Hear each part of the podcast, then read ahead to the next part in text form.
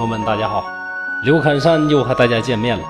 今天给大家讲这故事啊，叫维水湖。这维呢，就是三点水啊，加上维护的那个维。维水指的是维河，在今天山东省潍坊以东流过。这里边这个维水湖呢，就指的是清朝时候那个潍县，就是今天山东潍坊市那个地方的一支。狐仙的故事，说潍县呢有这么一个老李，老李呀，看来呀是家大业大，有钱呐。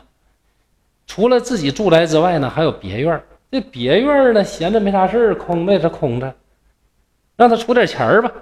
于是啊，这个老李呀就准备把这个闲房子租出去，把这个租房启事往外一挂呀。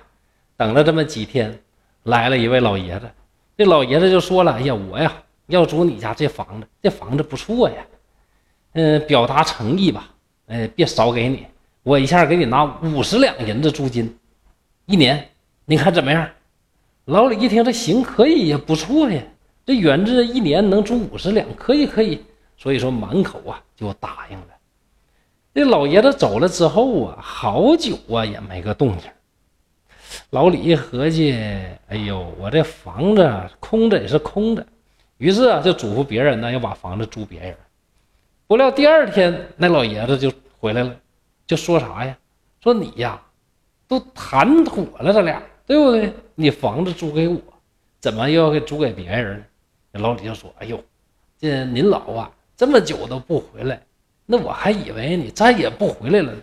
哎，我的错，我的错，不好意思，您老多担待啊。”这老爷子就说呀：“我呀是这么回事儿。”我不是想来住一天两天，我要租要住那就得常住，常住啊，我那准备啊就得多，这各种行李呀、家事啊、那各种东西呀，我都得准备，对不？所以说呢，呃，好久没搬过来。还有一个更重要的事儿是啥呢？这我呀专门算过，十天之后是良辰吉日，适合乔迁，所以我特别选那个日子。所以啊，你先别着急啊，我准备准备，十天之后我肯定过来。说着，这老爷子啊，就直接把一年租金五十两都给老李了，说呀，钱我给你了啊，这房子就是空上一年，你也别管啊。一晃眼啊，这十天就过去了。可是啊，到了日子还是没啥动静。过了日子好几天，这老爷子还是不见踪影。老李呢就感觉奇怪，就去看看呢，我这别院里边到底是怎么回事是不是趁咱不注意偷摸搬进去了？只见这个院子呢，大门从里边划着，院子里边炊烟是袅袅升起，人声嘈杂，一听啊，也不少口子在里边。这老李呢就很惊讶，说这啥时候搬进去的？我怎么一点都没察觉呢？这么神不知鬼不觉的呢？那这家人家咋回事？挺奇怪呀，我得进去看看。但贸然进去啊也不好，于是呢就一顿那个敲门呐。敲完门呢，里边出来一个小仆人，李某啊就把自己的名帖给投上去，说啊要拜访。那时候人多讲规矩啊，这老爷子啊一听说有人拜访，谁拜访啊？呀，这个房主冬天来拜访了，那急急忙忙迎了出来。哎，把他呀请进了屋，满面堆笑啊，那说话呀叫和蔼可亲。老李回来以后呢，到了自己家，又派人呢赠给这老爷子他家一些东西。哎，人家礼数啊也挺全，这老爷子盛情款待了派去跑腿这个人，回赠了不少礼物。过了几天，老李也摆下酒席啊，请这老爷子去聚会，俩人啊。这一聊啊，才发现的那是要特别的对脾气呀，聊的是特别的开心。这老李呢就问说：“老爷子，您家乡在哪儿啊？为什么上咱这边山东这地界来住的？”老爷子说了：“哎呀，我家呀在陕西。”老李想：“哎呀妈呀，陕西到山西到河北再到山东。”这一趟这路啊，这么老远，为什么非得上这儿来呀？老爷子就说了：“你们这儿山东这地界那叫福地呀，好啊！陕西那边可不能再住了，过不了多久啊，就要发生大灾大难呐。说这话也奇怪，老李想，现在天下成平啊，整个的天下大家都过着太平日子啊，南明那边啊也不闹腾了，什么大顺军呐，又是什么大西军呐，也都太平了。那这个时候还有谁闹事儿啊？你不开玩笑吗？所以听了老爷子的话呢，也没在意，也没深问。又过了一天呢，又过了一天呢，老爷子下帖回请李某。一看呢，酒宴上的菜肴啊，摆设那叫非常的奢侈华丽。这李某呢更加惊异，怀疑呀，说这老爷子是不是朝里面的大官退休回来的？这老爷子跟他交往也深了，心想也没啥避讳的，就跟他说了自己呀是狐仙。李某啊又感觉惊奇，哎，又感觉这事挺刺激，哎呀，我挺幸运的。交了一个狐仙朋友啊！从此之后呢，是逢人便说，遇人便讲啊。这县里边的官听说之后，天天啊有人骑着马去拜访老翁，想跟他结交。大家都知道啊，前边我其实也讲过，那当时呢有很多这个县里面的官呢，都认为这个狐仙呢特别有法力，得到狐仙的帮助，自己就能平步青云。所以呀，可能是出于这个目的，大家都想去结交他，拜访他。啊，跟这个老狐仙呢攀点关系，这个老这个老狐仙呢，哎，还真不错啊！这跟谁呢？哎，都很恭敬的接待，渐渐的和这些当官的哎交往的非常好。只是有一个人呢不行，谁呢？就是这县的县太爷。县太爷呢想要结交老狐仙，这老狐仙呢非得是借故推辞，那谁去都行，就他不行。这县令啊，就感觉呀，哎呦，这老神仙不见我，是不是有啥事儿啊？哎，心里挺难受，就托这个老李啊给引荐引荐。老李说完之后呢，没想到，哎，这面子还没好使啊，老爷子还是不见。老李就说：“哎呀，老人家呀，那为啥别人来都行，呃，就这个县太爷老爷你不让来呢？”这老狐仙呢，就离开席子，凑到李某耳边说。哎呀，您不知道啊，别人都好，咱这县太爷，他前世是一头驴呀，现在你看那个样儿啊，人模狗样的，管着咱这一方老百姓。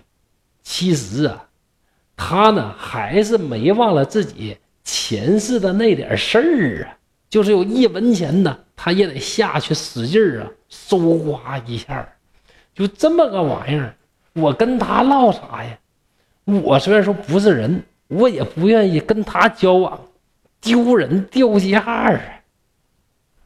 老李一听啊，原来是这么回事儿啊，就找托词跟县令说。你说也不能直说呀，那县令老爷不得急眼吗？就说呀，哎呦，县老爷，您不知道啊，那狐仙呢，就怕天上的文曲星下凡呢。您这个神威呀，那了不起呀！狐仙一听您的大名啊，是不敢跟您相见呐。县令啊，信以为真啊！哎呦我天，原来老爷我呀，这贵为文曲星下凡呐，那将来一定飞黄腾达。哎呀，好事好事也就不勉强了。这事儿啊，发生在康熙十一年。过了不久啊，陕西果然遭了兵乱。咋回事呢？当时陕西的提督啊叫王辅臣，这王辅臣呐造了反，这一下啊就把陕西啊折腾个乱七八糟，清兵大军去进剿啊，这一下呢两边打起来，又死了不少人呐。这狐仙呢能先知先觉，看来是真的了。故事的最后啊，蒲松龄说了一段话，非常有意思，说驴这玩意儿啊，那庞然大物啊。体格不小，那一急眼，儿啊一叫唤，眼睛瞪的呀，那比铜铃那么大，呼哧呼哧喘气儿，比牛声音都粗。不但他那声儿难听吧，长那样也磕碜，瞅着好像他脾气挺大、挺厉害的。你就拿一把草啊，搁前面一勾搭他，那家伙他对你是俯首帖耳啊，你让他干啥都行。你说绑他就绑他，你说抽他就抽他，愿意咋地就咋地。你把这么个玩意儿放在咱们这个县里边当县太爷，那你说那还能好啊？那老百姓啊，骨头缝里边有一丝肉、一丝骨髓，他都去吸，他都去啃呐。所以呀，广大的老百姓注意了，千万呐，离那个驴远点儿。你还不如啊，跟狐仙交往。这才是正道啊！故事说到这儿啊，使我想起来孔子啊说的那两句话，真有道理。他说啥呢？举直错诸枉，则民服；举枉错诸直，则民不服。啥意思呢？你把正直的人放在不正直的人上边，让他去管老百姓，大伙儿就服。如果呢，你把那个不正直的人放上边管老百姓，那老百姓咋能服呢？对不对？